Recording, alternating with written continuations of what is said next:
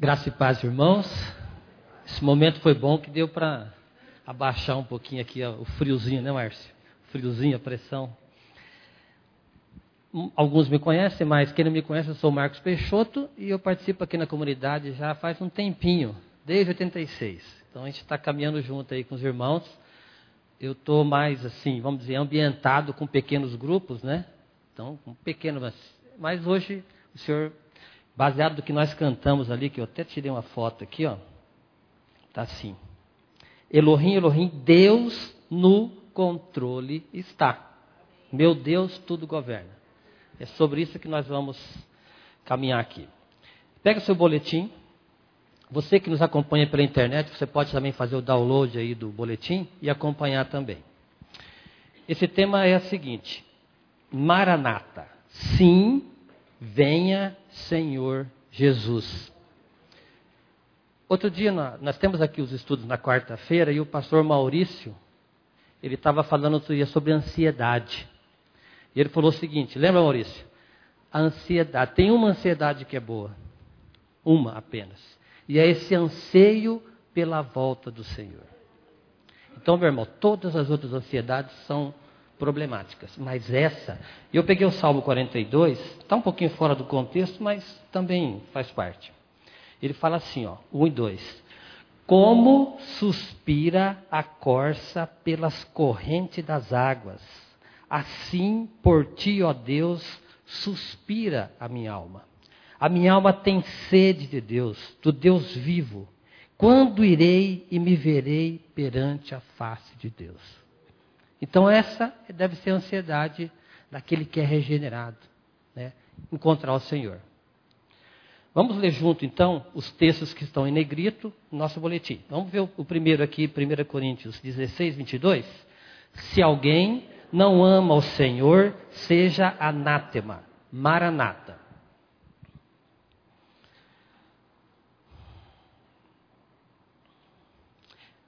É interessante que essa palavra maranata aparece somente duas vezes na Bíblia. A primeira, o apóstolo Paulo está finalizando a sua primeira carta aos santos em Corinto, e após exortá-los durante 15 capítulos, apontando os pecados nos quais a igreja estava envolvida e ter apresentado a solução, Jesus Cristo e este crucificado, e que eles devem fazer tudo para a glória de Deus. Então, Paulo aqui, ele não só aponta o pecado da igreja, que se você ler depois eles são nove. Gente, ele escreveu para santos e em pecado. Aí ele aponta o pecado e ele apresenta a solução. Vamos ler esses dois textos juntos aqui? Primeiro Coríntios 2, 1 e 2. Você vai colocar aí, André? Vamos ler junto um e dois. Eu, irmãos, quando fui ter convosco, anunciando-vos o testemunho de Deus, não o fiz com ostentação de linguagem ou de sabedoria, porque decidi nada saber entre vós, senão a Jesus Cristo e este crucificado. É o que o pastor falou, nós não temos outra mensagem. E o 1031 também que ele exorta lá. Portanto, quer comais, quer bebais ou façais qualquer outra coisa, fazei tudo para a glória de Deus. Como é que está a sua vida, meu irmão? Você tem feito isso? Você tem caminhado para a glória de Deus, trabalhado para a glória de Deus, criado teus filhos para a glória de Deus, dirigido para a glória de Deus, sendo patrão, sendo empregado para a glória de Deus? Dá para a gente refletir sobre esses temas aí. O apóstolo, então, como um pai amoroso, interessado na saúde espiritual dos seus filhos, reforça suas palavras dizendo: Vamos ler novamente aqui 1 Coríntios 16, 22. Se alguém não ama o Senhor, essa pessoa é maldita. Vem nosso Senhor. Isso aqui é mais pesado, né? Maldito. Mas o que a palavra diz, meus irmãos? Quem está em Cristo é bendito, e quem não está em Cristo é maldito. Ele está sob a maldição eterna. Por isso que nós precisamos avaliar onde é que eu tenho firmado os meus passos, Para onde é que eu tenho olhado? Se for para o mundo, para as coisas, eu sou maldito. Agora, se eu estou firmado na pessoa de Cristo, eu sou bendito. Na obra que ele fez em nosso favor. Continuando, na segunda vez, essa expressão Maranata aparece registrada no livro de Apocalipse e expressa diretamente o seu significado. Nós vamos ler Apocalipse 22, 20 na versão A Mensagem. Aquele que testifica a respeito de todas estas coisas diz mais uma vez: Estou a caminho, logo chegarei. Sim, venha Senhor Jesus. Então, essa é a segunda vez que aparece. Maranata é uma expressão de origem aramaica que, na tradução para a linguagem portuguesa, tem um significado semelhante a Vem, Senhor, ou Nosso Senhor vem. Etimologicamente, o termo Maranata surgiu a partir da junção de duas palavras do aramaico: Maran, que significa Nosso Senhor, ou Messias virá, e, aí está tá junto, mas é separado, tá? Atá, que quer dizer algo relativo a Jesus está aqui. Segundo alguns autores cristãos, antes da primeira vinda de Jesus, quando um judeu encontrava outro, cumprimentava-o dizendo: Marã, que quer dizer nosso Senhor virá. No entanto, após a vinda do nosso Senhor Jesus Cristo, quando o mesmo judeu, agora convertido a Jesus, encontrava outro judeu, acrescentava a palavra atá, depois de Marã, formando a expressão maranata, que significa algo como: o Messias veio, esteve aqui e retornará. Então vamos fazer o um exercício aqui, Márcio. Você é judeu. Eu não. filho de Abraão, eu sou judeu. Então nós aqui nos saudamos paz, graça e paz, paz do Senhor, shalom, né? Então nós é Marã. Eu encontro você, Marã. Marã. Aí. Agora, um de nós foi convertido. Eu vou dar privilégio para você. Obrigado. Então você foi convertido. Eu encontro você. Nós estamos caminhando. Marã. Maranata. Não, você fala tá. Nós não combinamos, gente. Desculpa. É que nós não combinamos. Eu falo Marã, você fala tá. Nós vamos combinar. Ah, entendeu? Ó, então eu sou judeu e ele é judeu convertido. Aí eu falo Marã. Ah, tá. Aê! Então o que é isso? Maranata. Então eles agora, os dois convertidos, Maranata. Ora vem, Senhor Jesus. Essa que é o significado da expressão, né? Então se você quiser cumprimentar um irmão com Maranata, não tem problema, irmão. Carlos, Adriano, Maranata. Maranata aí, ó, é só a gente exercitar que isso vai dar certo. Então tá bom. É... Você já pensou então em cumprimentar alguém assim? Qual seria a reação desta pessoa? E se você recebesse essa saudação, o que você responderia? Não, Maranata não. Né? Maranata agora, acabei de casar, né? Igual lá. Acabei de comprar um carro novo, comprei um iate, uma ilha, né? Nasceu meus netos, né? Não, agora não. Maranata, deixa isso mais para frente. Será que é assim, meu irmão? Aquele que é regenerado, que tem Cristo, é como Paulo diz lá. Para mim, o viver e o morrer é lucro. Morrer é lucro, meu irmão. Então você está preocupado em morrer aí porque você, você tem que ó, firmar o teu passo em Cristo. Vamos voltar para o boletim aqui. Será que essa expressão maranata mexe de alguma forma conosco? Vou repetir, hein? Será que essa expressão maranata mexe de alguma forma conosco? Amém? Quando acordamos, temos esse desejo no coração, maranata? Calma aí que fechou aqui, meu irmão. É Estou usando aqui o texto.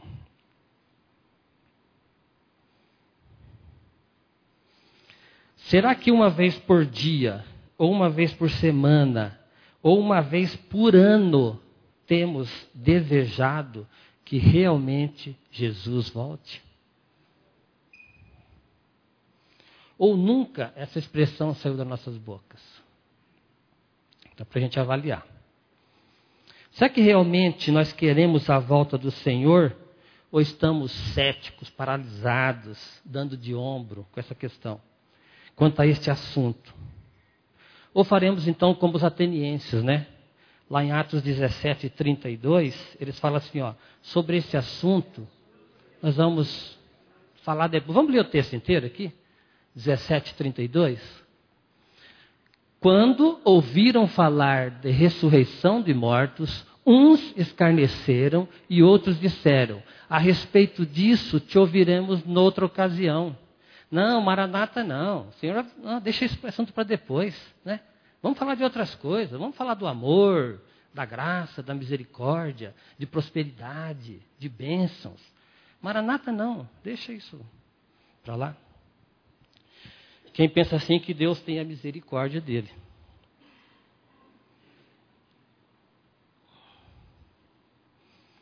Tem alguns que pensam assim, deixa eu ficar velho, né? Para falar desse assunto aí. Meu pai era assim. Não, negócio de cristão aí, de Cristo, já sou. Meu pai usava a expressão assim: eu já sou tonto, bobo. O pessoal já pisa em mim. Se eu, se eu for cristão, aí que o pessoal vai. Mas isso é tolice, né, gente? É cegueira de entendimento. Isso que é. Quando ficar velho. Eu já estou com 54. Meu pai morreu com 75. Ele achou que ia ficar velho. Quando que é velho? Quando é que é ficar velho? O dia do Senhor é. Lá em Hebreus não fala isso? Hoje, se ouvires a sua voz, não endureçais o vosso coração, como foi lá no deserto. A gente acha que aquele povo judeu era um povo de dura serviço. E nós, gente? Quanto tempo nós estamos dando de ombro com a palavra de Deus? Quanto tempo nós investimos na comunhão, na palavra, na leitura? Essa semana mandaram um texto, foi o pastor mesmo que mandou lá. Quem lê a Bíblia quatro vezes, né?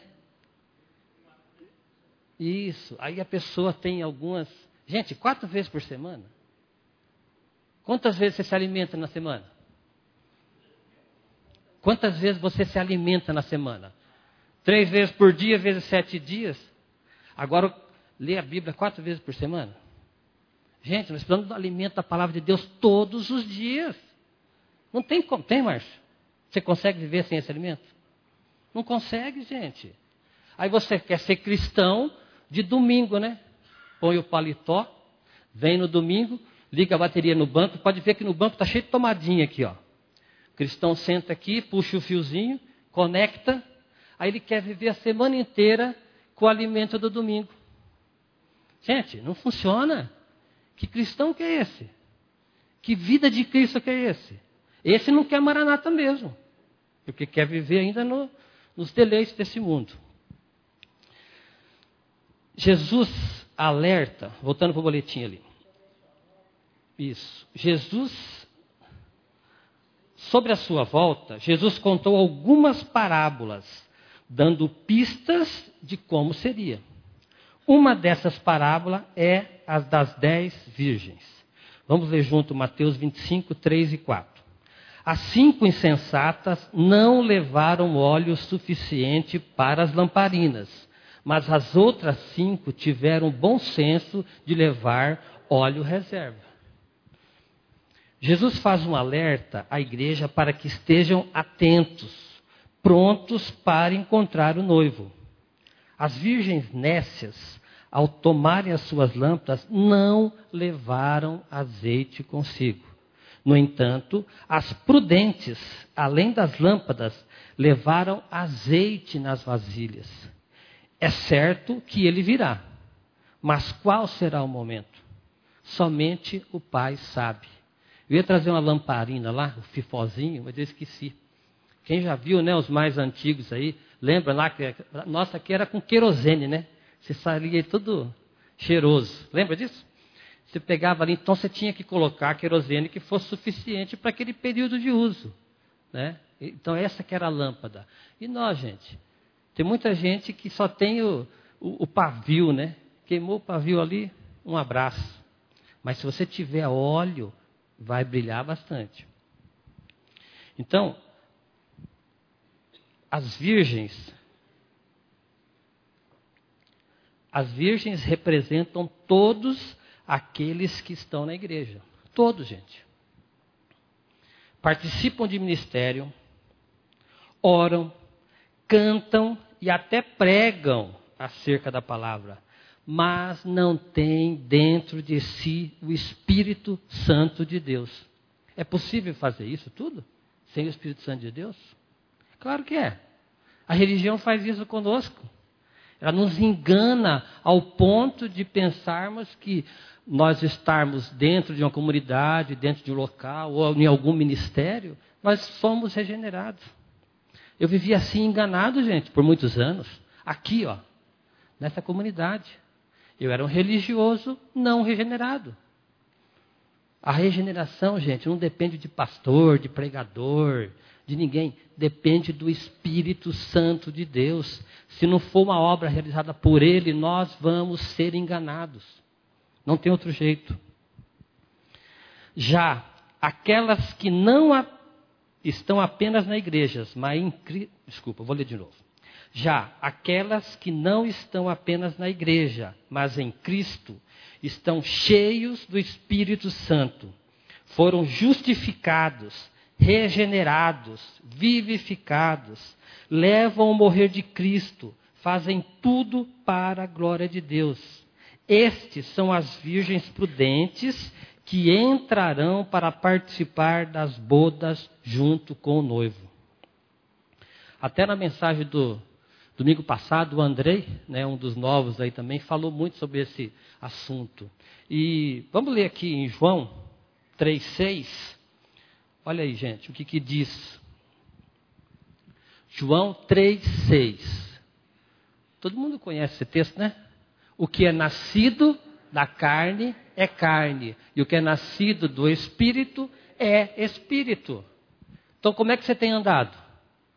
Na carne ou no espírito? Se for na carne, clame misericórdia, meu irmão. Eu gosto de. Eu uso alguns adereços aqui. Quem já me conhece sabe que eu uso aqui pulseira, anel, corrente, né? Tem gente que gosta, tem gente que não gosta, né? Mas eu gosto de usar esse exemplo aqui, gente. Ó, eu tenho aqui na minha mão uma pulseira e um anel. Eu estou mandando um comando para os meus dedos. Eles mexem, não mexem? Por quê? Porque eles fazem parte do corpo. Agora eu vou mandar um comando para esse anel aqui, ó. Vou pôr toda a minha força. Ele não mexe. Por que, que ele não mexe? Porque não é do corpo. Então tem gente que está na igreja e quer crescer, quer ser santo, quer ser, quer ser uma benção na mão de Deus, mas a gente pertence ao corpo. Se não pertencer ao corpo, se não estiver em Cristo, não vai haver crescimento. Alguns reclamam que nós só pregamos essa mensagem da cruz aqui. Gente, se você só ouve isso, é porque você precisa de ouvir isso. Você precisa nascer de novo. Porque o dia que você nascer de novo, o dia que você for regenerado, aí sim você vai ver que não é pregado só isso. É pregado crescimento aqui. Você é que não tem crescido. E a culpa não é do pastor ou do pregador. A culpa é sua, por ser duro, de dura servir. Então, se nós estamos no corpo, nós somos participantes do corpo. Se nós não estamos no corpo, nós não somos participantes. Nós somos adereço. Olha que brinco lindo. É adereço. Não vai levar isso para nenhum lugar. Quando morrer, vão tirar. Não é isso? Agora, a vida em Cristo, a vida que nós temos em Cristo, essa ninguém pode tirar, gente. Isso ninguém tira. Amém. Essa situação, continuando aí, também é refletida em outra parábola ensinada por Jesus. Mateus 13, 30. Vamos ler junto? Deixai-o crescer juntos até a colheita. E no tempo da colheita, direi aos ceifeiros: Ajuntai primeiro o joio atai-o em feixes para ser queimado, mas o trigo recolhei-o no meu celeiro. Gente, nós não podemos apontar o dedo para ninguém e dizer, ó, você é adereço ou você é joio. Porque quem conhece o espírito do homem é o espírito de Deus. Só ele. O que nós devemos fazer é pregar o evangelho a toda criatura. É isso, essa é a comissão que Deus nos deu. E de pregar o evangelho. Questão de convencimento do pecado, gente, não é seu. Quando você começar a pregar o evangelho sem querer convencer ninguém, você vai perceber que isso é mais leve. Você não tem que convencer ninguém. Isso é milagre, isso é obra de Deus. Não tem, não, então você fica sem compromisso. Tá bom? João também trata desse tema ao escrever o livro de Apocalipse para as sete igrejas, que representam todos os cristãos em todas as eras. Devemos olhar com cuidado o alerta do anjo às igrejas sobre a volta do Senhor. Agora nós vamos ter aqui vários textos, partes de, dos textos, então gostaria que vai ser Apocalipse 2 e Apocalipse 3. Eu não vou ler cada versículo ali, eu não vou falar cada versículo, nós vamos ler juntos as partes em negritos, tá bom? Para a gente adiantar aqui. Então, a igreja de Éfeso, o anjo diz: Arrepende-te, brevemente a ti virei. A igreja de Esmirna, o anjo diz: Sê fiel até a morte, e dar-te-ei a coroa da vida. A igreja de Pérgamo, o anjo diz: Arrepende-te, em breve virei a ti. A igreja de Tiatira, o anjo diz: Mas o que tendes, retenho até que eu venha. A igreja de Sardes, o anjo diz: Lembra-te, pois, do que tens recebido e ouvido, e guarda-o, e arrepende-te, e não vigiares, virei sobre ti como um ladrão, e não saberás o que hora sobre ti virei. A igreja de Filadélfia, o anjo diz: como guardaste a palavra da minha paciência, também eu te guardarei. A igreja de Laodiceia, o anjo diz: Aconselho-te que de mim compres ouro provado no fogo, para que te enriqueças, e roupas brancas para que te vistas, e não apareça a vergonha da tua nudez, e que unjas os teus olhos com colírio para que vejas. Veja o alerta da igreja para a igreja. Olha o que, que o anjo está dizendo aqui. Então, pelo que vimos nesses textos, irmãos, é certo a vinda do Senhor. Pode ser que alguns não creiam, não acreditem, pode até zombar disso, mas Ele tem o controle de todas as coisas. Então, a cada igreja então tem um alerta. Para algumas, arrepender-se. Para Sardes, reter o que tem aprendido para Filadélfia será guardada, mas o alerta fica para a igreja do nosso século. Nós, gente, a Laodiceia. Qual que é essa exortação? Comprar ouro e roupas brancas. Esse ouro e roupas brancas tem a ver com a santidade e com a justiça de Deus. Onde é que nós vamos comprar isso, gente? É pra, lá em Isaías não fala para vir de comprar sem dinheiro. Gente, o preço já foi pago. Qual foi o pago? Qual foi o preço que foi pago, gente? O sangue de Cristo na cruz. Onde é que você vai encontrar santidade nesse mundo? Onde é que você vai encontrar justiça nesse mundo? No STF? No governo? Gente, nós somos justificados em Cristo. Nós somos santificados por meio da palavra em Cristo. Não tem outro meio.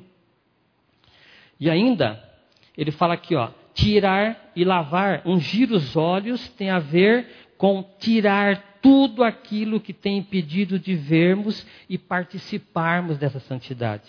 Aqui nós temos uma sinergia. Por quê? Existe um pecado à minha frente. O que, que eu vou fazer? Gente, nós somos rodeados. O, o, o inimigo não anda ao redor bramando como leão. Ele não coloca na sua vida, na nossa vida, todo dia o pecado. Como Deus falou para Caim, o pecado jaz aqui, ó, está na tua frente aqui. E agora o que você vai fazer? Para onde é que nós vamos olhar, gente? Quando o pecado vier nos assediar. Olhar para Cristo, olhando firmemente para Jesus, o autor e consumador da nossa fé. O salmista diz assim: Elevo os meus olhos para o monte. De onde me virá o socorro? De onde, gente? O meu socorro só pode vir do Senhor.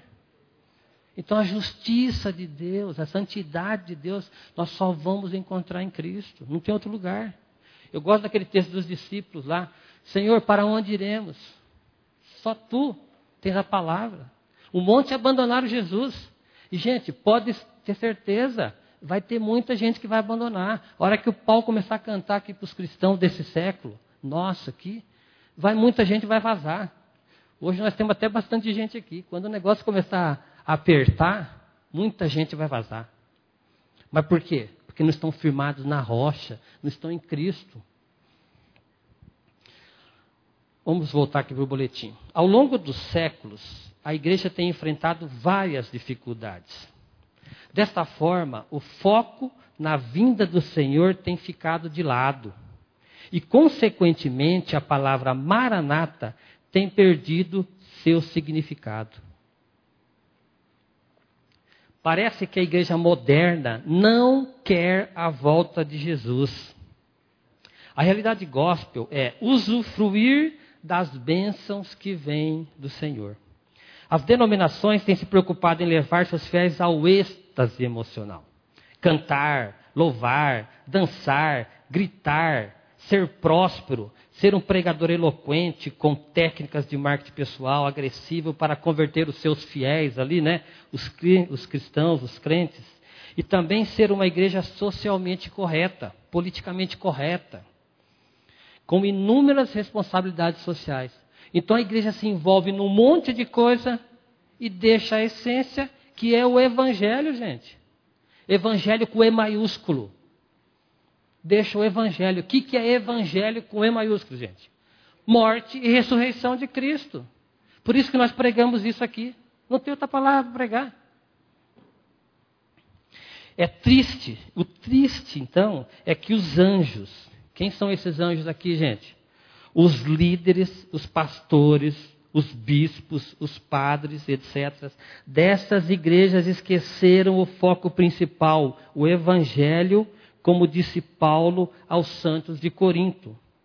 Vamos ler juntos aqui, 1 Coríntios 2, 2. Pois decidi que, enquanto estivesse com vocês, me esqueceria de tudo, exceto de Jesus Cristo, aquele que foi crucificado. Meu irmão, você pode esquecer de tudo, mas de Cristo crucificado você não pode esquecer. Porque é só por meio disso que nós temos acesso ao trono da graça. Se não fosse essa obra, onde é que nós estaríamos? Como nós vemos no, no começo ali, malditos, longe.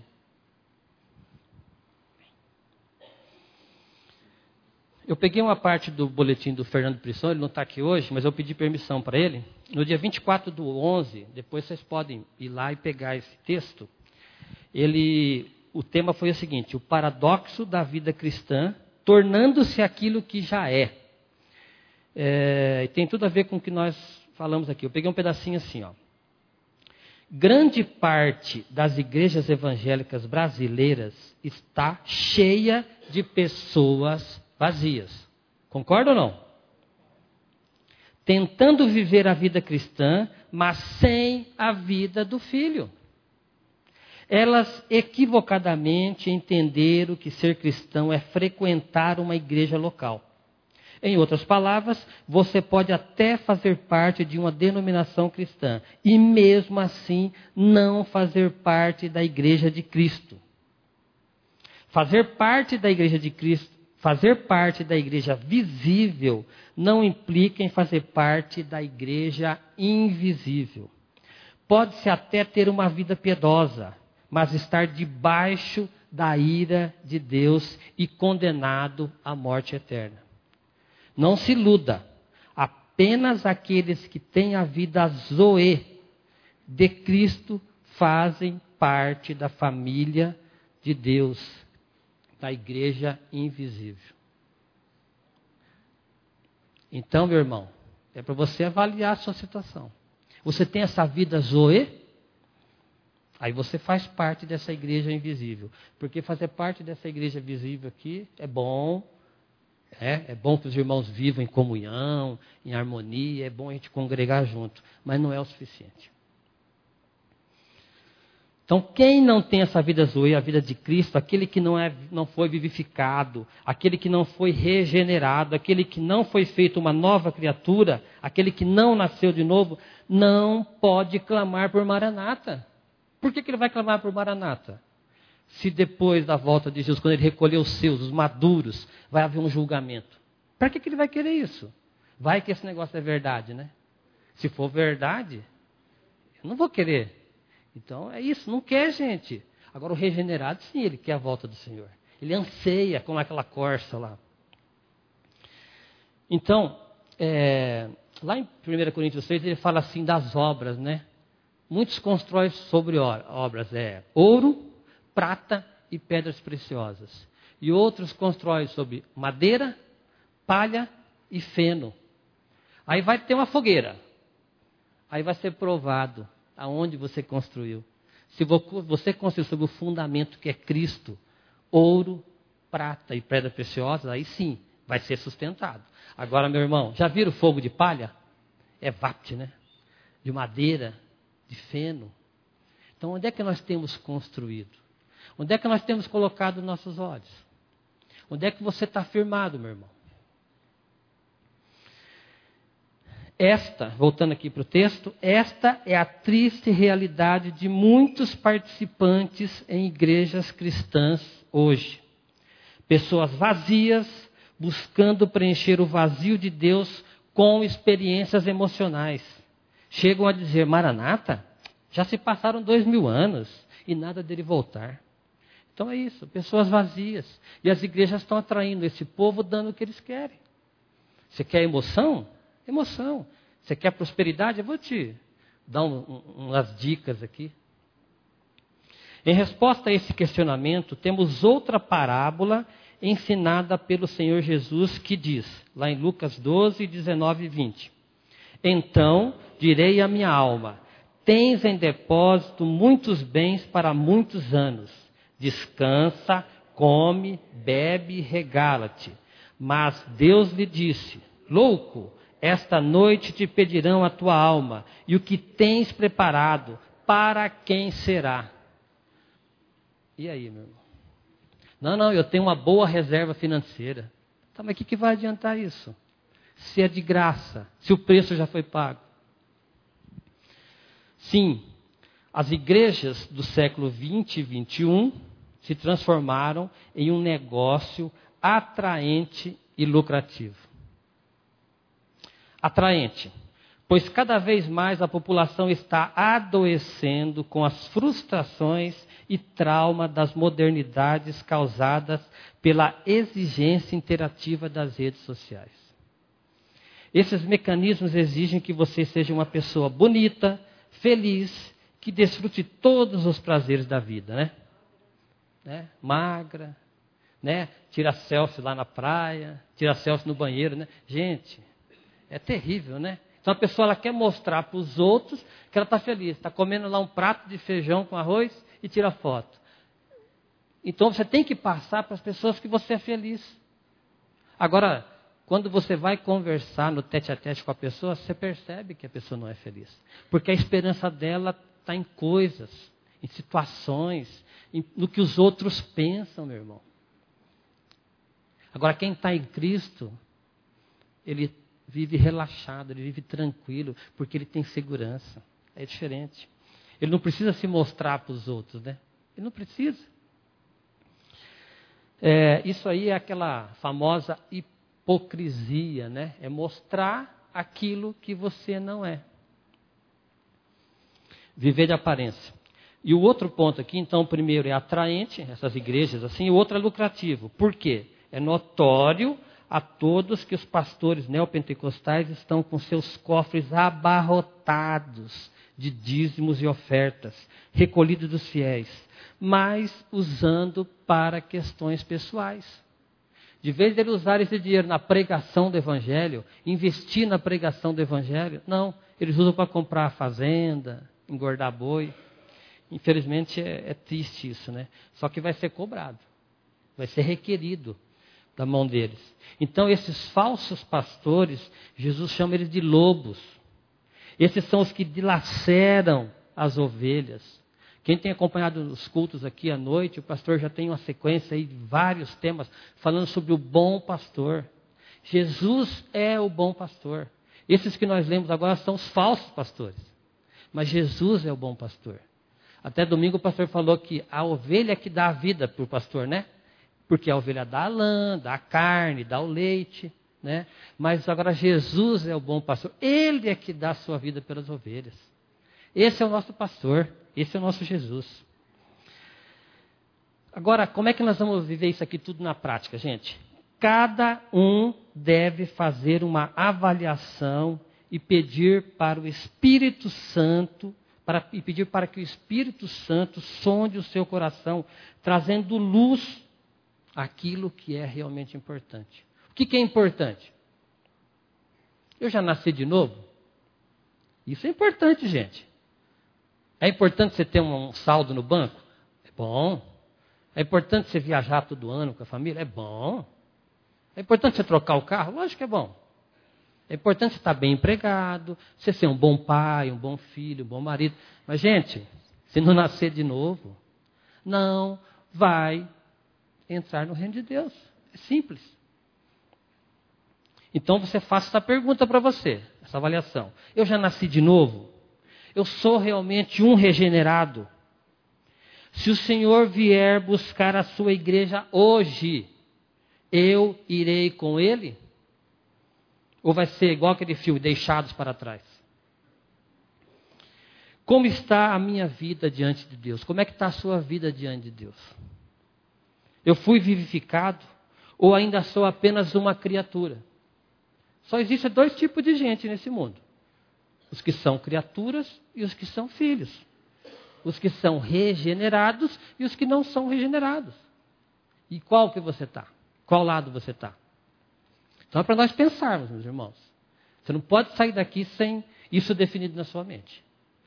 Senhor, tem misericórdia de mim. Revela isso. Eu preciso da tua graça na minha, vida. Essas respostas estão diretamente ligadas onde e como será a sua eternidade. Como é que você vai passar essa eternidade? O justificado tem paz com Deus. Vamos ler aqui o 5.1 de Romanos. Justificados, pois, mediante a fé, temos paz com Deus por meio de nosso Senhor Jesus Cristo. Só quem tem paz, gente, é o justificado. Não adianta encontrar paz em outro lugar. Você não vai achar. Você pode até procurar, mas não vai achar. Somente tem paz aqueles que foram justificados em Cristo. Salomão, com muita propriedade, diz que tudo é vaidade e correr atrás do vento, né? Eu estou com 54 anos, alguns estão aqui com mais, outros com menos, né? A Bíblia fala que o nosso tempo aí por volta dos 80, né? Foi dado 120, baixou um pouquinho e tal, mas e agora? Quanto tempo nos resta de vida? Como é que você quer viver esse tempo que resta? Nós fomos criados para glorificar a Deus. Então, meu irmão, que você e eu possamos viver esse tempo que nos resta para glorificar a Cristo. É o que nós lemos lá. Quer você coma, quer você beba, ou faça qualquer outra coisa, fazei tudo para a glória de Deus. Tenha esse, esse, esse, versículo no seu coração, na sua mente. Você está fazendo o quê?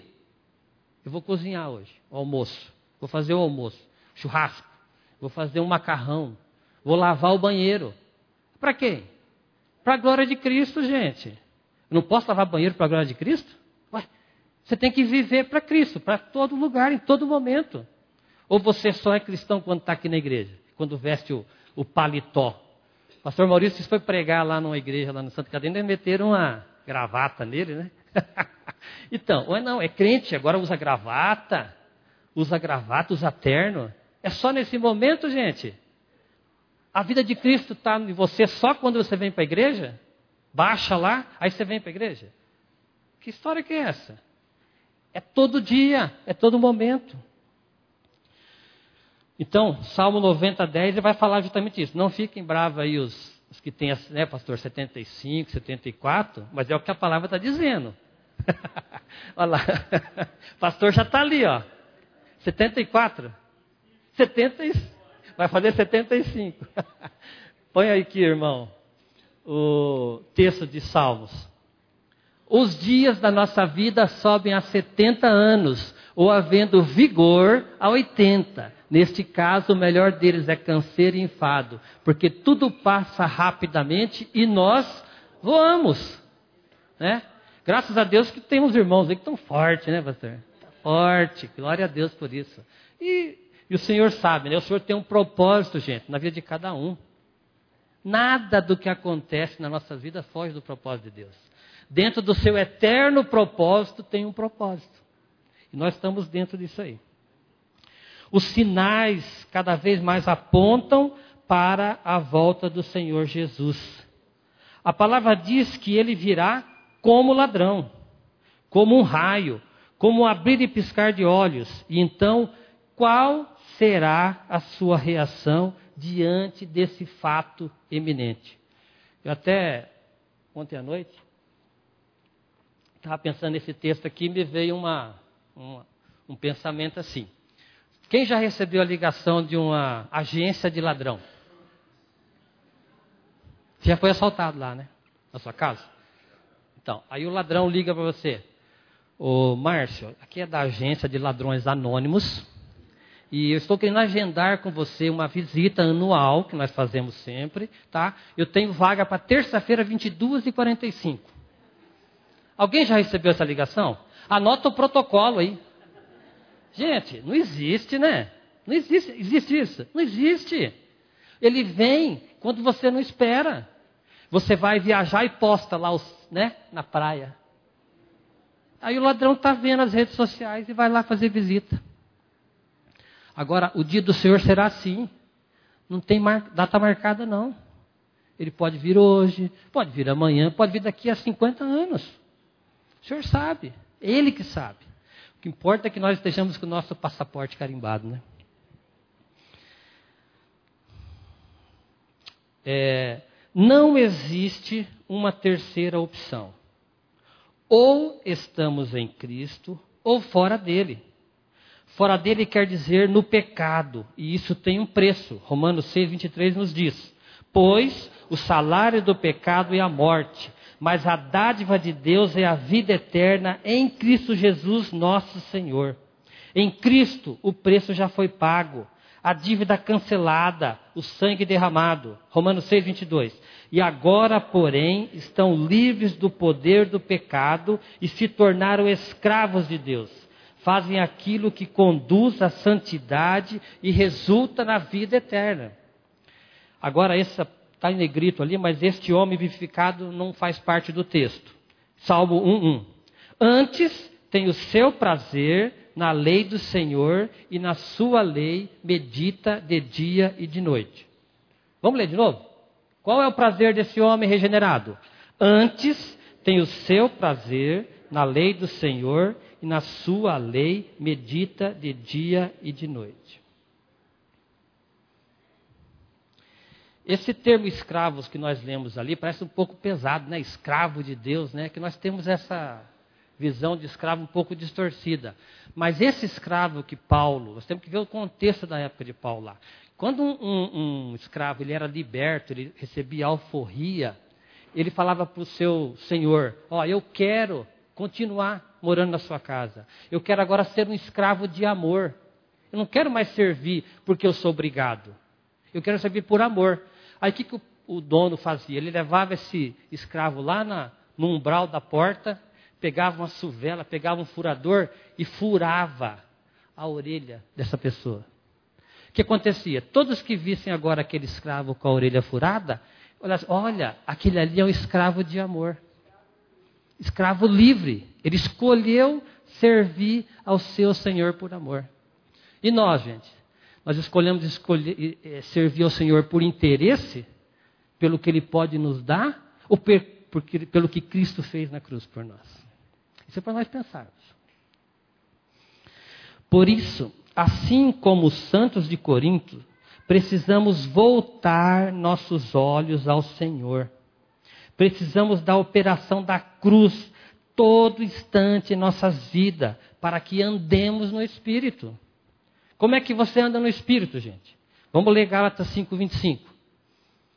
Se vivemos no Espírito, andemos também no Espírito.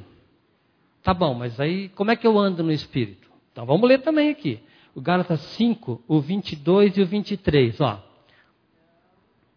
Mas o fruto do Espírito é amor, alegria, paz, longanimidade, benignidade, bondade, fidelidade, mansidão, domínio próprio.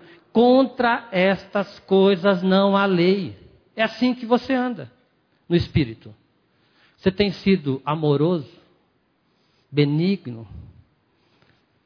Como é que você tem sido? Tem domínio próprio na sua vida? Você tem perdoado? Gente, isso é obra do Espírito em nós. Essas três primeiras partes ali, então, amor, alegria e paz, tem a ver com o nosso relacionamento com Deus. A, fide... a longanimidade, a benignidade, a bondade é com o nosso próximo. Eu vou exercer com esse próximo esses três aqui. E essas últimas partes desse fruto, fidelidade, mansidão e domínio próprio, é eu que tenho que exercer isso. Cristo, o Espírito de Deus agindo em mim, eu vou ter, eu vou ser fiel a Deus. Né? Eu, vou ser, eu vou ser manso. Eu vou ter domínio próprio. Os judeus no templo do profeta Jeremias se apegavam ao templo. Eles diziam, Jeremias 7,2: Não confieis em palavras falsas, dizendo: Templo do Senhor, templo do Senhor, templo do Senhor é este. E tem muita gente hoje que vive assim. Oh, eu sou da primeira igreja batista de Londrina. Eu sou da Assembleia, eu sou da congregação, eu sou de tal igreja. Aí quando o Senhor voltar, Maurício, eu sou da PIB Londrina, Senhor, eu sou da PIB Londrina. O que, que adianta? Não vai adiantar, gente. Eu sou de Cristo. Eu tenho Cristo na minha vida. Isso sim. Agora, ser. Oh, conheço o pastor Glênia. O que, que adianta, gente? Não adianta. Eu conheço o pastor Maurício. O que, que adianta, gente? Não adianta. Nós temos que conhecer a Cristo. O nosso foco é a pessoa de Cristo. Não tem outro. Aí você vai ouvir o eco. Ah, sou da Bíblia Londrina. Aí Jesus, que tem eu contigo, que tem eu contigo, que tem eu contigo. Gente, não tem. Ele não tem nada. Ele tem com a pessoa de Cristo. Jesus alertou Nicodemos e serve para a igreja hoje. João 3,3. Eu lhe digo a verdade. Quem não nascer de novo não verá o reino de Deus. Esse alerta de Jesus deve ser continuadamente repetido à igreja hoje. Aí tem aqueles que falam, né, pastor? Vocês só pregam isso. Domingo passado o, Mar, o, o André pregou aqui sobre o novo nascimento. O Wildo falou sobre o verdadeiro evangelho. Gente, nós estamos afinando é isso. Nós não temos outra mensagem para pregar. Se você não está confortável com isso, você tem que rever a sua situação perante Deus. Você quer ser santificado? Você tem que ser primeiro regenerado. Se realmente soubéssemos o que essa expressão maranata representa, com certeza não seríamos crentes chatos e murmurentos como somos. Você é chato, meu irmão? Você é murmurento? Aqui todo mundo pegou, né? Não tem jeito, é murmuração. Porque a gente pensa que só aquele grande pecado, né? Mas é murmuração. Ah, aí pega todo mundo, não tem jeito. A esperança do regenerado está na obra realizada na cruz. Nela, o nosso eu, o velho homem, a natureza do pecado foi crucificada. Na ressurreição de Cristo ganhamos a nova vida, uma nova natureza. E agora nós temos o privilégio, gente, privilégio de sermos feitos filhos de Deus. Coloca esse texto aí para nós. João 1, 11, 12. Depois que eu descobri essa palavra aqui, pelo Strong lá, nunca mais eu usei poder. Porque esse negócio de poder aí é perigoso. Pega lá, 1 João, oh, não, João 1, verso 11 e verso 12. Aperta ali no poder. Aí. Vai até o. Aumenta isto. Fazer igual o pastor Glenn aqui. É, cap, aqui, ó, o 3. o poder da autoridade, influência. Você é um influenciador, meu irmão? E do direito, privilégio. Poder de reger ou governar. Meu irmão, nós estamos aqui nesse mundo para quê? Aí vamos ler o texto agora, mas você vai usar a palavra privilégio, não vai usar poder, tá? Veio para o que era seu e os seus não receberam. Mas a todos quantos receberam, deu-lhes o privilégio de serem feitos filhos de Deus, a saber, aos que creem no seu nome. Então, meu irmão, você tem um privilégio. Você tem um privilégio, nós temos esse privilégio de sermos feitos filhos de Deus. Isso é maravilhoso. Assim como a noiva espera ansiosamente pelo seu amado, a igreja deve esperar por seu remidor. Este deve ser o desejo da alma de cada cristão. Encontrar o Senhor Jesus, ir para a casa de Aba e habitar com ele eternamente. Eu gosto muito do Charles, do Charles Spurgeon, e ele diz o seguinte, ó, pensa nisso aqui. Alguns homens gemem por riqueza, adoram a mamon. Alguns gemem continuadamente devido aos problemas da vida. Ficam lamentando, são meramente impacientes.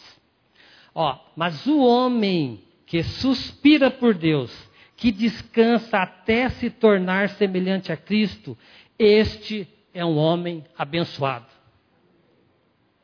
Aonde é que você tem colocado a sua confiança, meu irmão? Em riqueza? Você tem confiado sua confiança nos problemas, em pessoas? Então, que Deus nos ajude a gemer pela vinda do Senhor e pela glorificação que Ele nos trará.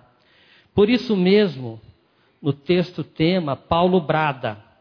Aqui não deu para completar o boletim, mas você vai dizer comigo aqui, ó. Maranata, sim, venha Senhor Jesus. Eu não ouvi direito, acho que ninguém falou.